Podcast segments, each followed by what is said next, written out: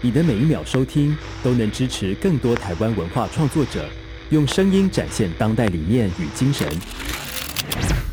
加入静好听订阅会员，一天八块钱，成为知识有价的实践者。越听越饿，越听越饿，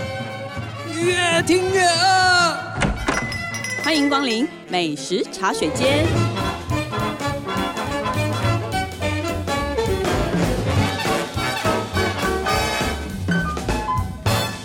大家好，这里是静好听与静周刊共同制作播出的节目，我是静周刊美食旅游组的副总编辑林义君。今天在美食茶水间呢，要跟我们的美食记者林佳琪 Kiki Hello，大家好。在聊我们这次的美食话题，其实是我们蛮常做的那种美食企划，应该是这样讲。嗯，是新餐厅吗？嗯，因为我们的工作其实当然大部分我们必须要试新的餐厅嘛，帮大家介绍新的。但是我们怎么找新餐厅呢？有时候我们也会去关注，就是我们很熟悉的，或是大家可能常听过的一些有名的主厨。后来我们就发现很有趣哦，这些主厨呢，其实每隔一阵子，他们都会有一些新的作品。会有一些新的计划，就会对展新的餐厅，或者是新的一些形态。对他们很少，好像一直不动。尤其是现在这一代的这些新的有名的主厨，嗯，对他可能自己有一个很不错的餐厅，然后也做起来了，做的很不错，然后客人也很支持，但是他自己大概都不太愿意说只局限在这个，那他希望再把他的更多的概念也用在别的餐厅里面，对让大家对他有一些不一样的认识，然后也是对挂他的名号，对其实也是让一些新的主厨，或是说他本来的二厨啊，或什么能够有不同的发展空间。我嗯觉得这个其实是一个餐饮界很常见的形态。对，我觉得主厨就像创作的人嘛，他们也很像艺术者，所以他们可能会一直有创作跟新的作品要呈现给支持他们的客人。对，所以我们最近就发现有四位主厨。都有了新的作品，其实不止啦，只是有的我们实在等不到他了。对，而且对有的因为真的看我们大家可能不同题目，我们可能就陆续对对的切我们不同角度介绍。对，，其实我们都这样，那只是说，哎，这四位主厨是我们最近刚好在同一个时间前后吧，嗯，对，都有新的餐厅问世，然后代表他们的一个新的概念。对，第一间呢，我们就要来介绍，因为这位主是我我们两个都很熟的，就是高雄的简天才简师傅。 是对，嗯简师傅这回到底又做了什么事呢？在他如此的忙碌的准备应战米其林的时候，嗯 是是是，因为最近大家的话题嘛，就是马上那个台南、高雄米其林是二零二二的一个话题，而且应该是在年中就会出来。那哦我现在我们最近只要 碰到热门。嗯呃，对，来自台南、台中的 台南、高雄的主厨，其实有啊，今年是台北、台中、台南、高高雄嘛雄。四个城对市，对对嗯，我们最近遇到来自这四个城市的主厨，都会问一句说：“你们还好吗对，有没有对接到那个啊什么讯息要你们交资料啊？嗯对对对，或者是说：“哎，那你们有买新盘子吗？”对，有没有梁山围准备帮你们做那个吗？有挂上星星的制服了吗？对，对，那简师傅嘛，他因为他同时其实已经开了很多家餐厅了，嗯是，对他最早其实是在那个高雄非常有名的那个帕萨蒂娜的集团，对，然后在那边很多年，后来自己独立出来开了那个天才餐饮集团，是他有一个 Thomas Jen 法式餐厅，然后在餐厅旁边呢又开了一家 The One Cafe，是专门卖轻食的，然后另外还有一个 The One Kitchen 是欧陆厨房。那这一次他的全新的，这是算他第四间餐厅、嗯是什么样的形态？嗯、呃简师傅开了一家披萨店耶，就是那个风格跟就是老大念过的这几个餐厅风格是完全不同，就是比较美式，比较轻松这样。但是卖披萨。对，那我觉得整个形式也是我认识他以来，我觉得他算是比较潮啊，很轻松的一次。你知道我对那时候走到这家新餐厅，这个餐厅是一个一二楼的空间设计，一楼一样是烘焙铺，披萨店是在二楼。然后我一走到这个新餐厅一楼的时候，他居然在放那个饶舌歌手瘦子的音乐。很冲突，之所以冲突的原因是因为他以前在法式餐厅放可能就是古典乐啦，一些比较悠扬一些音乐，就对这次居然放这么潮的音乐，我就哦，在声音上就让我觉得有点耳目一新。对，那我一走到二楼的时候，他的那个披萨店其实有一个很大型的一个炉烤炉窑嘛，前面就有一排的那个板前的座位，所以客人以后来这里，其实你可以选坐在板前，你可以看到主厨在那边揉面团、烤披萨，那你可以点一瓶精酿啤酒。就是很轻松，嗯这样子就可以享用晚上的一顿饭的时光。嗯，那你最推荐他的哪些披萨？嗯，既然叫披萨专卖店嘛，所以全部的披萨现在大概有十个口味，其实没有算到很多，就是跟其他的专卖店来讲不算很多，但是我觉得每一片都有简师傅的那个精神跟他想要讲的故事在里面。那来这边的话，我觉得我自己很喜欢那个加了很多很多 cheese 的。起司世家，它至少加了四种 cheese 在里面。那你拿起来之后，它就会堪吸，所以那个效果其实就很好。然后就是咸香啊、乳香的那个味道，其实很交叠的哈。那当然，经典披萨像玛格丽特也点得到。我其实这家餐去了两次，最近一次去呢，就发现它有一颗披萨，其实那个披萨的灵感是来自于它有一个招牌沙拉，叫做大地时蔬，嗯就是简师傅很喜欢用在地的蔬菜去组合一个沙拉盘这样。这个大地时蔬的概念做了一个蔬食的披萨。披萨的名字叫说书人，嗯啊，其实大家会觉得，哎，放满蔬菜的披萨会好吃嘛？可是它调味其实很好，对对，非常的鲜脆，然后它也加了一些 cheese，然后调味也是很精准，我也很推荐给我们的听众。这样，嗯哼，那披萨要好吃，其实很重要的是饼皮嘛。对，这个饼皮其实看起来微不足道，可是其实它很用心，因为他们自己这种自制的这个面团，它其实是采用低温发酵四十八个小时，你要等待这个面团发酵到最好的状态，时间到了之后再拿出来整形，整形之后它就铺上各种食材这样，然后最后呢，它会把披萨放在这个长的这个铲子上，然后把它推进去那个高温达到四百度的那个炉窑，那因为温度很高。所以其实很快，十分钟之内那个披萨就可以出炉。所以这一切的过程都会在你眼前发生。就你如果坐在板前，你就看得到这样。那简师傅其实是有做烘焙嘛，他有烘焙品牌，所以他们在烘焙这一块其实是很有实力的。对那那个披萨出炉的时候，你就可以看到它上面啊，外面的那一圈是比较高的、比较蓬的，中间你咬下去其实是比较薄。那因为有食材，所以是比较湿润。简师傅说，他觉得好吃的披萨要有一个要件，就是要长得是、有长那种豹纹斑。嗯什么叫豹纹斑？就它上面的那个饼皮有，对因为烤过之后有深浅不一样的那个咖啡色的那个颜色。对他们说好吃的披萨是要有这个豹纹斑点的，那确实就是功力很好。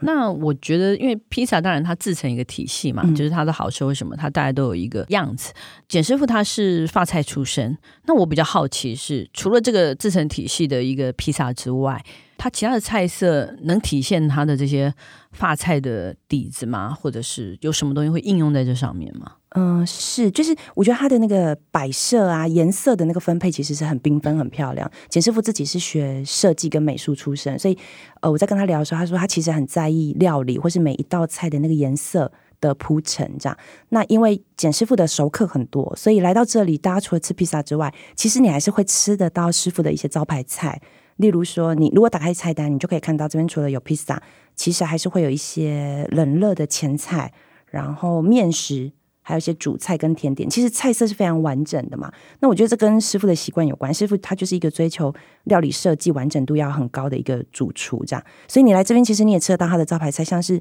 小卷乌金意大利面、炖牛杂，还有这种烟熏海鲜。烟熏鱿鱼，还有这种冷菜，像生腌牛肉，其实味道也都是还是很好，而且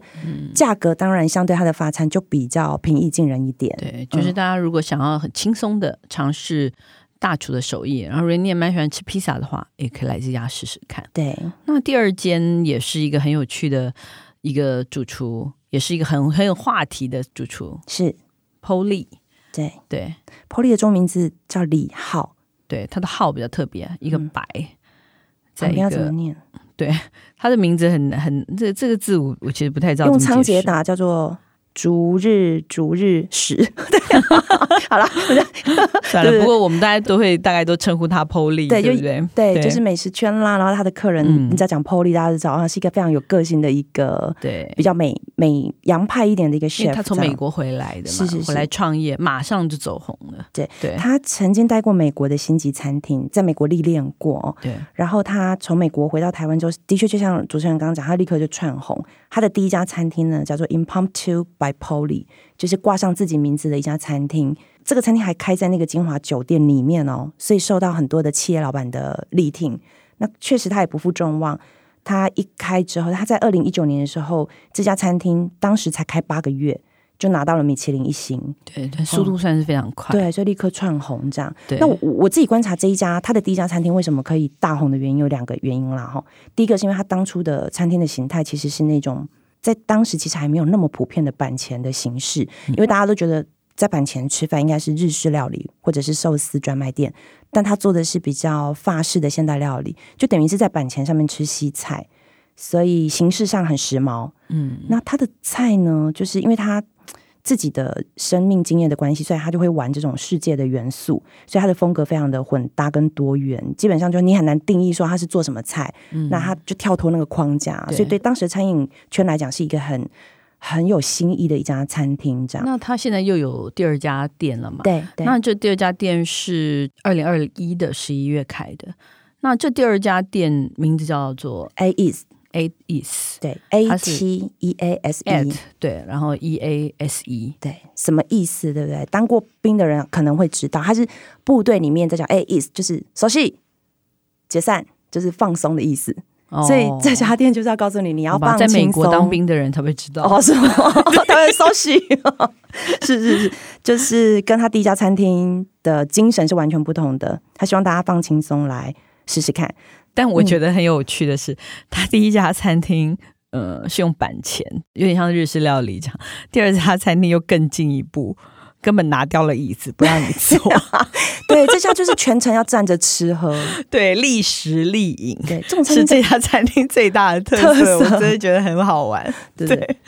对每次要去想到没有椅子坐就觉得有点累，可是因为菜很好，会让你可以待下来。哦我们等一下会来介绍一下。好。好，那嗯是这是怎么样？他跟谁合作，还是他自己？好，那他这次就大玩联，就是强强联手哈。他的这家店，嗯、是找来这个亚洲首创这种 on tap，就这种汲取式鸡尾酒吧的一个很有名的品牌叫 Jaffland，他跟 Jaffland 的创办人 Angus 联手，所以一个出餐，一个出很有特色的酒，他就是要做这种站着吃喝的餐酒馆这样。嗯，那来这边要吃什么呢？就是它这边有一个招牌菜叫手扒玉米鸡，然后那个鸡的形状非常的漂亮，颜色就是非常的金黄这样。然后你剥开的时候，那个鸡汁都还会流出来，所以从样子啊到口感其实都非常到位。然后有另外一个是叫做梅干菜牛骨髓饭，它是结合法菜里面的烤牛骨髓跟这种梅干扣肉的菜这样。然后还有一道是皮蛋鳕鱼白子，看起来又很像日料，端来说很像那个日本料理前面的那个冷菜，然后烤鸭胸啦、炸鸡翅啦，还有这种葱油饼的那种 taco，其实味道都非常饱满，做的很好。嗯那我觉得它的菜其实有趣的是，因为它大碗的这种东南亚中菜、韩国料理、美墨啦，然后还有这种台湾的元素，它很混搭。但是它的呈现的方式其实是很细腻、很堆叠的，这样。嗯那他搭配的鸡尾酒有什么特别的风味吗？是是是，来这边要次喝一点点酒哈。那 Angus 就帮他在那个餐厅的门口的地方打造了一整排的这个酒龙头。其实你就看酒单，这边大概有十杯左右的调酒，都是已经调好的。你点了之后，就会有专人帮你取酒。它的酒的风味呢，因为它搭餐，所以它的酒的设计上基本上都是味道比较明亮、比较轻盈一点，酒体的酒精感不会太重。Angus 有特别讲说，他把甜度降低，然后会比较酸香明亮一点点，这样子。对你单喝当然好喝，可是你吃的时候其实不会去干扰餐，所以，诶，我自己算过，我大概平均去点一点菜，一定会喝到两杯以上。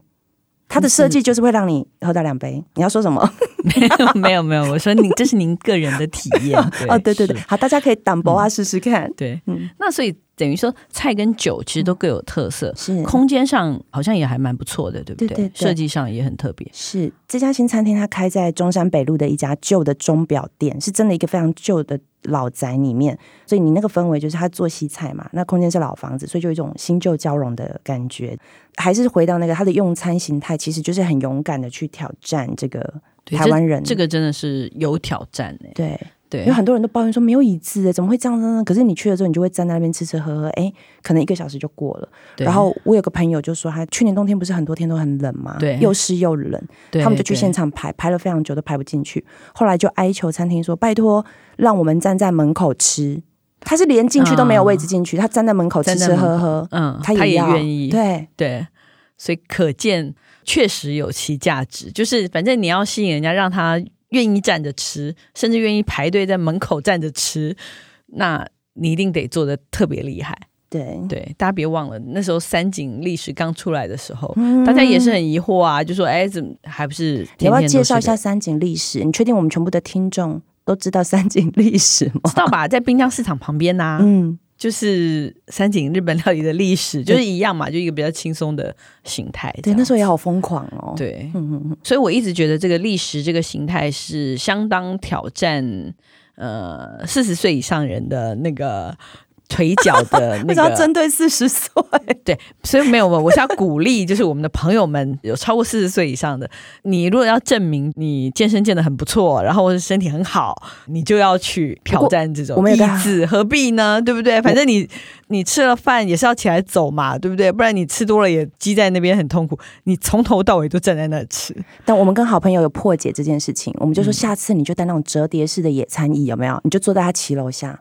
我其实也想过，就是那个拿那种登山的时候，不是有种拐杖椅，就平常走路还可以拿，对不对？然后一一展开，哎，随时就可以坐下 来，我觉得好适合带到那里哦，对不对？就完全体现什么？有地方坐就不要站，对吧那当可然以躺就不要坐，是那不是当然 不要躺在人家骑楼 下，没有会被主厨好啦赶，我刚才就讲要证明身体好，站着吃你就 要去站着吃啊。好的，我我哎、对，它有一个小小的一个很特殊的地方，就是它的那个站着那个桌子的下面，它其实有一个凸起来的一个平台，所以你的脚其实是可以靠一下下，你的脚板是可以靠一下的，真的，就是因为 这个小动作有差吗， 我就一直啊在想节说，省你的体力，而且去真的你一定会超过一个半到两个小 时、哎光吃那些东西，喝完就差不多了，至少也要你看他的菜又不是那种很复杂很简单， 对呀、啊，嗯还是要一点时间的、啊。好啦，我相信大家都非常的健康，腿脚非常有 力，好吗？ 那第三家，诶，这家我也蛮喜欢的，这家我还蛮想去吃，嗯，叫做猫美斋，是是，对，是很有名的一个日料主厨小林师傅对林正昌新开的一间店。对，如果对是喜欢这种高档日本料理的听众，可能就会有听过有一家日本料理店叫做都奇兰蛇带，名字好对好难念，这样哈。那这个主厨暨老板呢，林正昌，大家都叫他小林师傅。对，那这是他的第一家日本料理店哈。那它的形态就是在板前供应这种没有菜单的套餐，价格非常的昂贵，至少都是六七千起跳这样。那对他有他的魅力，你在跟他对谈的时候，你就会觉得他、啊、很会聊天，很擅长阅读餐厅里面的空气，对所以嘴巴很甜啦。出色的日本料理师傅必备的一个条件。可是不是有一些日料师傅都很严肃嘛，脸都很臭嘛，他就完全不是那个路线。嗯，就是不同性格吸引不同客人啊，对对对对对。对不对？所以他就是吸引很多政商名流喜欢嘛。那你如果上他的那个餐厅粉丝页，就会看到很多明星啊、名媛啊，都靠着大厨打卡这样子。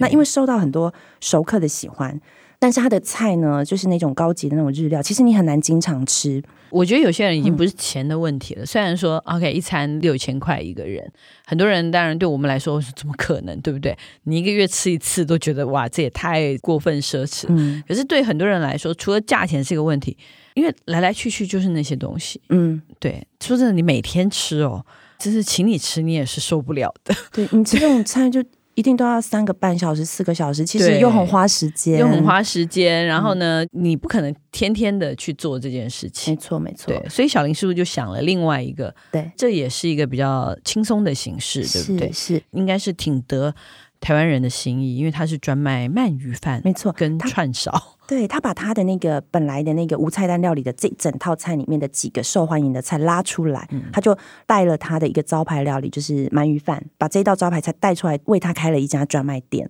嗯，这样这还蛮聪明的啊、很把什么人气品相拉出来，对对对，让他当主角。对对对。对然后呃，这家新的店就是我们刚刚讲叫猫梅仔哈，你来到这个餐厅里面，它其实只有一张菜单，是那种对开式的一张白纸这样，然后上面会印着串烧几串啦、鳗鱼饭几碗，然后还一点点的日本酒，选项非常简单。它其实就是很直球告诉你说，你来这边就是点个几个串烧，然后点一碗饭，喝几杯小酒，就是这样子，就你不用很烧脑去想说、啊我要吃什么这样子嗯对，很对简单明了。对，嗯那他的鳗鱼饭是关西的还是关东的？对，问到重点呢，鳗鱼饭就已经觉得是大菜，但 还是名古屋的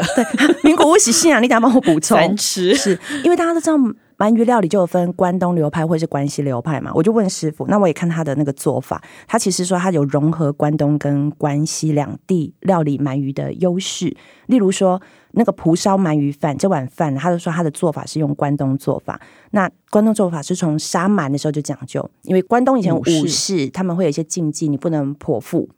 所以，如果你杀鳗鱼剖腹的话，是太不吉利的事情了。所以在关东这个地方杀鳗鱼要开背，嗯所以他他就用开背去处理鳗鱼，处理完之后要刮那个黏液，好，要先蒸过之后再去烤。所以它是从活慢开始处理的，嗯，是是是，要是有机会进到他厨房，其实你可以看到他在进那个活的那个鳗鱼，然后放流水，在清洗鳗鱼的那个过程。对，所以他的厨房后面其实是要整理洗这个鳗鱼、杀鳗，然后起炭火烤对，就是全程一条龙啦。它他的的厨房鳗只会做这件那事。它的鳗鱼是台湾的吧？呃，对，他用台湾的，嗯嗯，他用台台湾的湾养殖的，嗯是，而且他说他只选重三百三十公克的鳗鱼哦，太多胖多一克，太胖它都不要。是是是，他只要这个公斤数。嗯那原因是说他觉得他自己研究过，他觉得就是要这个大小的鳗鱼，肉质最刚好，然后刺又不会太老，不会扎口嗯，这样子。所以大概是一年养一年左右的。嗯，对，差差不不多，多差不多差不。他多称为这个叫新鳗，嗯，不，是不是我们听到的新鲜的那个新，是新的鳗鱼，就是比较年轻的哦鳗鱼。嗯，他喜欢这个状态的这个食材，所以它是活的来，然后是它自己宰杀自己处理，没错没就错像，你说开背，对，然后又蒸，因为其实大家都觉得说鳗鱼是不是很简单，就烤一烤就可以？其没实有并不是，其实我们大概都看过那个后面那个全过程，就是处理的这个过程有点恐怖， 就是大家可以不要直接看。嗯，可是以前采访有些日本师会把鳗鱼养在那个水管里面，啊，为什我不么？知道你有没有看过没有哎、对，因为鳗鱼是一个不喜欢光的，它会把鳗鱼放到那个水管里面，它可以活好几天，也不会怎么样，它在里面还挺好的。然后一提条供着遮蔽的然后环一境条一给条他安全的，它很开心的在里面活 着，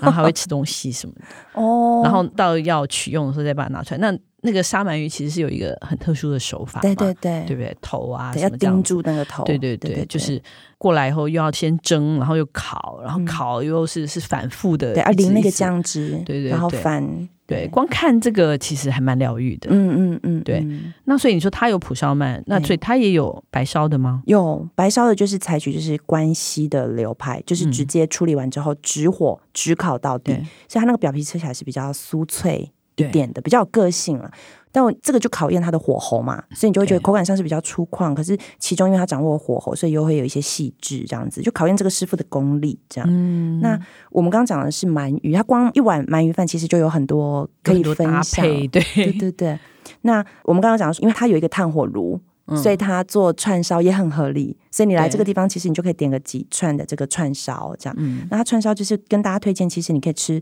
大葱鸡腿，比较有咬劲一点点的。然后它这边也有这种巧克力和牛的这种牛肋串，其实有点像西式料理了耶。嗯，然后呢，最有趣的是，我后来第二次去找师傅的时候，他就跟我说：“哎、我自己做乌鱼子。”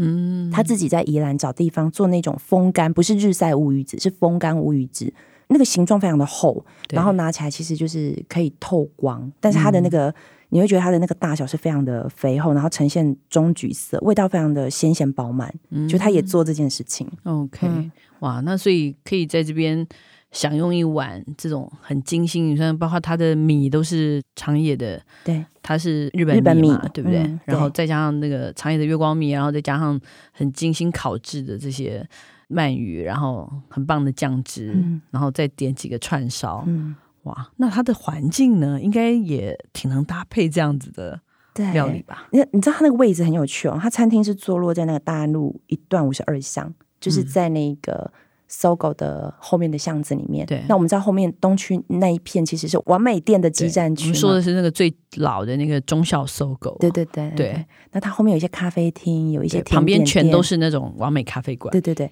那结果现在店开在这个地方，它在门口哈、还设计那个什么，就是那种很写意园林的那种枯山水的庭院，中间种了一棵香水梅。那这个树其实是有意思的，因为他就说，他种了这棵树，就代表说这个新的这家店呢，其实是来自他原来的那个高级日本料理那个品牌的那个分支的新芽。就像刚刚老大有讲说，它其实也是。嗯，这些大厨为什么会新开店，是因为他们可能带了很多子弟兵，他想要让他下面的团队有新的品牌，有地方可以施展身手，所以他种这棵树就代表新的意向，然后也代表开枝散叶的意思哈。他想要让他的团队可以独立来经营餐厅这样，然后灯光非常的漂亮，它的对灯光设计其实是很讲究的。你进去之后，你就会觉得哎、很温暖的感觉，很放松，然后有点可爱。为什么会可爱？是因为那个 chef 在他的那个板前的那个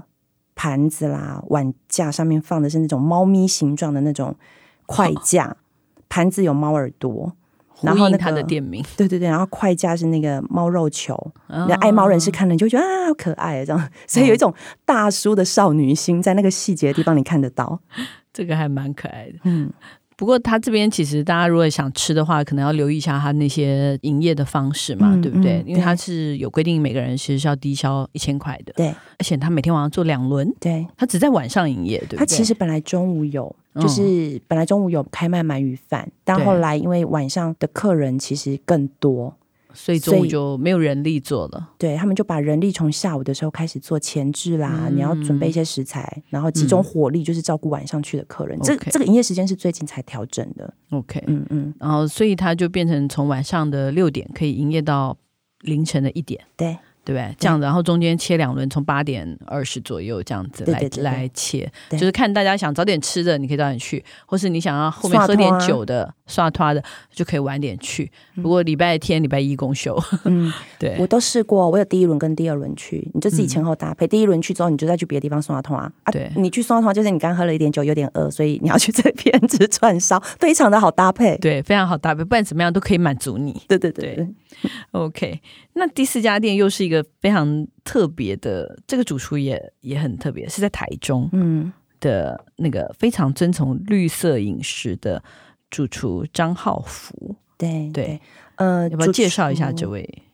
好，主厨张浩福，他从他的菜色跟你进去餐厅里面听到他的那个背景音乐，到那个很多细节的摆设，其实他你可以感觉他有一种古典的艺术的这种美感。这样，那他在选用食材跟菜色的设计上，他又很遵从就是接地气这件事情。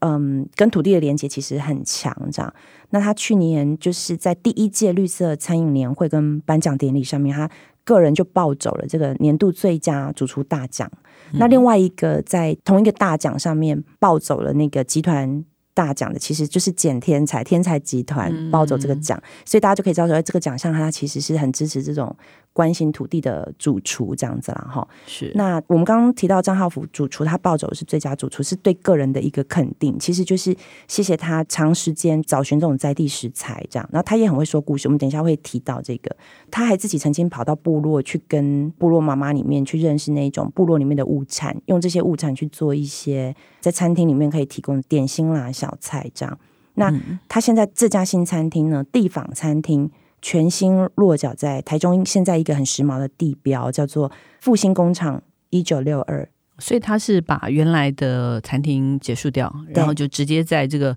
复兴工厂对开了新的餐厅，对对对，对叫做对地坊餐厅。对嗯对对，复兴工厂，我想大家因为我们旅游的部分其实有介绍过这个地方，以前是化妆品，雪佛兰，对，化妆品工厂，嗯然后废弃了很多年，然后对里面其实开了非常非常多家小店。那其实张主厨的那个地方应该是里面很受瞩目的一间，对，因为它的那个对位置，它是在那个整个工厂的外围的转角处，对就是三角窗的位置，嗯，所以它的采光非常的好。对。那基本上他在设计这家餐厅的时候，他没有去动什么隔间，他就是保留他原来的那对，个，其实保留原来的就可以了，对就很有它之后特色。就是帮他粉刷，它里面的一个颜色就是苦跟绿。他说他自己去调这个漆，然后自己上漆哦，这样。所以，嗯，进来的时候你会觉得很明亮，然后颜色其实很大自然的色系，你会有一种好像在那一种南欧乡村的感觉，嗯，有一种又轻松又摩登的那个，所以空间就非常的理想，这样很明跟他亮，以前的餐厅很不一样，不一样，不一样，这边就是对明亮而简单，嗯，有一种现代因为感，他其实厨艺资历应该已经有二十五年了，非常久，非常久对，，非常久。所以对等到这个是最新的一个作品的时候，对。对除了空间之外，那它的菜或者什么有什么特别的是是地是方吗？呃，它的菜色设计呢是现代料理式的套餐哈。那我大概介绍一下它几道菜比较有趣的是，它有一道沙拉叫做彩色番茄 mozzarella 番茄冻无花果，红酒泡泡这样很长。整体说起来呢，它就是集合了新鲜的番茄的蔬菜，然后它把番茄做成这种果胶啊、冻状的啊，还有做这种番茄风味的泡泡，然后用各种的形态把它组合成一个沙拉，所以它就是一个充番茄有各种不同的形态来见人就对对了。对对，所以它这个其实是在表现法式技巧里面的一种技巧，就是我做对那种酱汁的各种形态就对了。对感觉虽然是沙拉而已，可是其实非常高纲哎、对对对对。然后他就说，精致料理哈，就是一个菜漂漂亮亮那个样子。他说其实是比较像国际化的语言，它可以克服语言上的隔阂，大家都会知道你想要说什么这样。可是他觉得内容其实要关注的是食材本身跟在地的故事这件事情。他觉得他做菜二十五年的这个过程里面，他现在开始会觉得越在地。跟能够去表现农产啊，还有在地人的农友的一些努力的这件事情，是最迷人的事情。所以他想要透过他的料理来讲这件事情。我再举一个例子，例如说，它还有一个开胃的小点心，叫做章鱼黑橄榄亚麻仁子烤饼，这个菜是要拿着吃的。那它这个烤饼其实是他去找到有一个嗯塞俩记油工坊，这个油坊呢，他们会自己去榨那个亚麻仁油，榨那个花生油，榨出来的油之后不是会有一些油渣嘛，一些渣渣嘛，他就把这些油渣收集起来，把它自己再用低温做成那一种小饼干。然后再回去餐厅设计成很像 tapas，就是上面会放一些食材，手拿着吃的小点心。当客人在吃的时候，他就会有机会讲说：“哎，这个其实就是完整的去运用食材的一个概念，这样哈。对对对，所以他，然后他用台湾牛，用云漳牧场的牛这样。那他在选酒的时候，他也会选比较像是自然酒。或者是有机农法、自然动力法做成的这些葡萄酒来搭他的餐，嗯，那我觉得，因为他以前就是以一定会说菜闻名嘛，对，尤其是他现在这样的形式，就是说菜对他来说应该更重要了。对对对，他有可能是台湾最早就坚持 说菜这件事情，因为嗯我觉得那种用餐的习惯跟偏好，其实会随世代有点改变的。他说早期其实很多人都会不耐烦听主厨说菜，可是他很坚持就是这件事情，因为他觉得说。呃，你不要嫌我啰嗦，因为我每一盘菜后面可能会有农友怎么种这个菜，那这个鱼是怎么来的？他觉得他坚持说这件事情，就会比较有机会，可以慢慢的让越来越多人知道。我觉得有点像老师的心情，对不对？老师可能会觉得，哎、我如果有一两个学生有听进去，对他的人生可能有一些影响。他觉得他在做就是这十件个事客人里情，面有 两个位听进去就可以，对对对对，所以 他不要很要坚求持太多。对对对，那对因为我刚一开始有讲说他很有美感嘛，他对比如说我就聊聊聊，他还讲说很有趣的是，因为他是台中有名的大厨，那我自己在台中有一个很喜欢的一个独立书店叫一本书店，他就跟我说他其实曾经去参加这个书店，书店老板邀请他去选这个，哎，他说哎，你主厨你也帮我推荐几本饮食的书，所以他的身份是 chef，他介绍一些饮食的书去跟读者们分享，哎，他其实可以做的事情非常多这样，然后他的餐厅里面的音乐一定是他的乐单，那我去的时候，我一进去我就发现，哎，他在放那个电影《远离非洲》的原声带。然后我就跟他说：“哎，这是哪一部片的音乐？”他说：“我跟你讲，我还有辛德勒的名单，什么什么什么。嗯所以其实不同的客人来，可能可以跟他有一些不同的话题，这样。对对，嗯，嗯，这两年其实真的是受疫情的影响吧，我觉得其实对餐饮界还是有蛮大的冲击的啦。然后，但是我觉得同时也激发了大家很多的创意。我觉得这些大厨的新品牌，其实若干程度上其实就是一种创意的展现啊。对对，对，我觉得这是我们谈这个题目的意义，就是我们不只是要介绍一家新餐厅而已，不是要告诉民众说，哎，你可以吃到什么的新菜色而已，而是我觉得我们可能也在呈现一个主厨在他个人的料理的里程碑里面，他在现在的这个阶段，他表现了什么，或者是他的料理生涯的转变是这样。那回到民众端来讲，对民众来讲，就是啊，你可以有更多的餐厅可以选择啊，对不对对那一样，我如果都要外食的话，我我可能有更多的不同类型的菜，你可以试试看。其实对我们来讲都是更丰富、更多元的。，对，而且你其实参与了这个厨师的他的人生的历程，嗯，对你来说，其实这个食物可能会更有感情，对或是更有意义，让你在吃饭之外也可以享受到一点不同的乐趣。对，大家也可以去试试看，多给他们一些支持。嗯， OK，那我们聊到这边，等一下休息一下，再回来跟大家分享我们的试吃单元。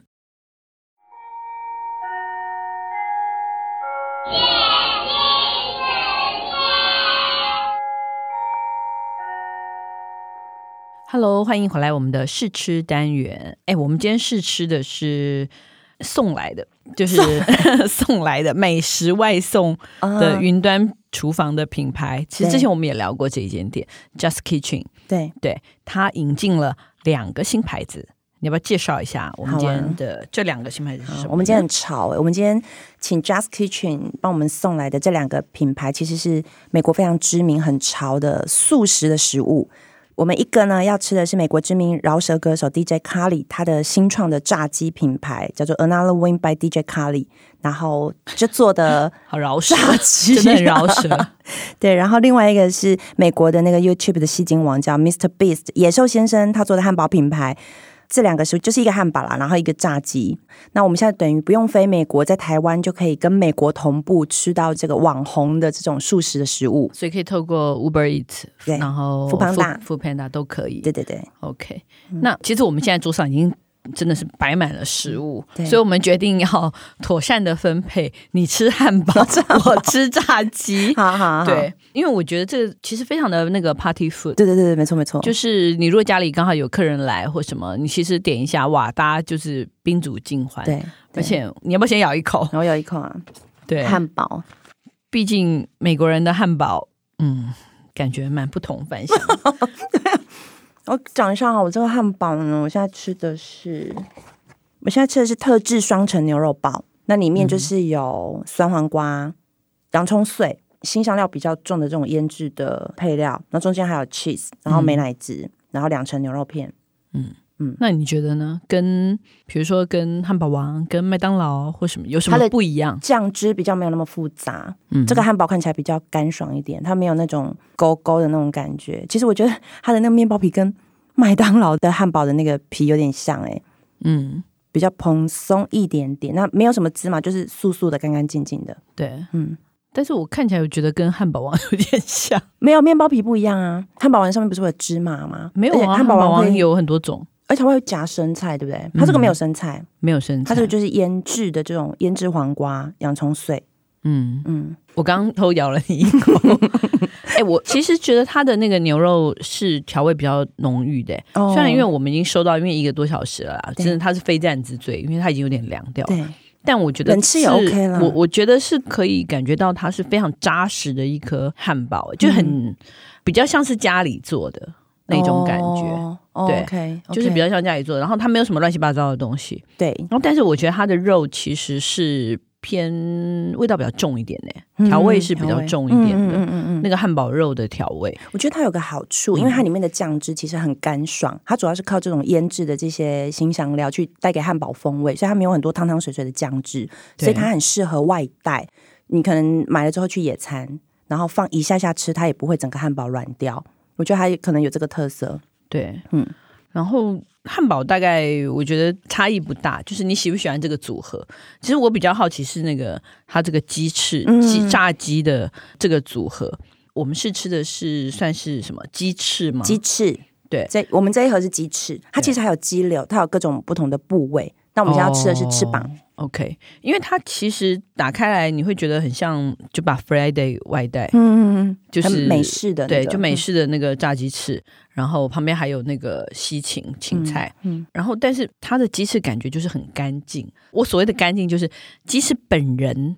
调味非常少， 就是酱油炸一炸而已。嗯嗯嗯，对，嗯但是我后来看到它那个附的东西，我才知道它真的是附了八种酱汁，是是，所以表示他不想要控制你的调味，就是对对对你看，我们平常每次每次要点它，就会想说，好吧，那就是什么水牛城好了。嗯可是你全家人可能有人不吃辣，有人想吃什么甜味的。我觉得它这个倒是把选择权完全放在你手上。它有什么美式辣酱，然后水牛城辣酱，然后士拉叉嗯甜辣酱，就是很泰式的，嗯然后也有韩式炸鸡酱，嗯有 BBQ 酱，有蓝起司酱，什么田园酱、蜂蜜芥末酱。对对，真的，对大家爱吃什么就吃什么。我刚沾了一下，其实那个松露水牛酱，哦，这好像是新的耶，对，嗯，松露酱它是新的松露酱的味道还蛮重的。嗯，然后我不知道为什么叫水牛酱，我觉得不太辣，辣又完全被那个松露遮掉了。嗯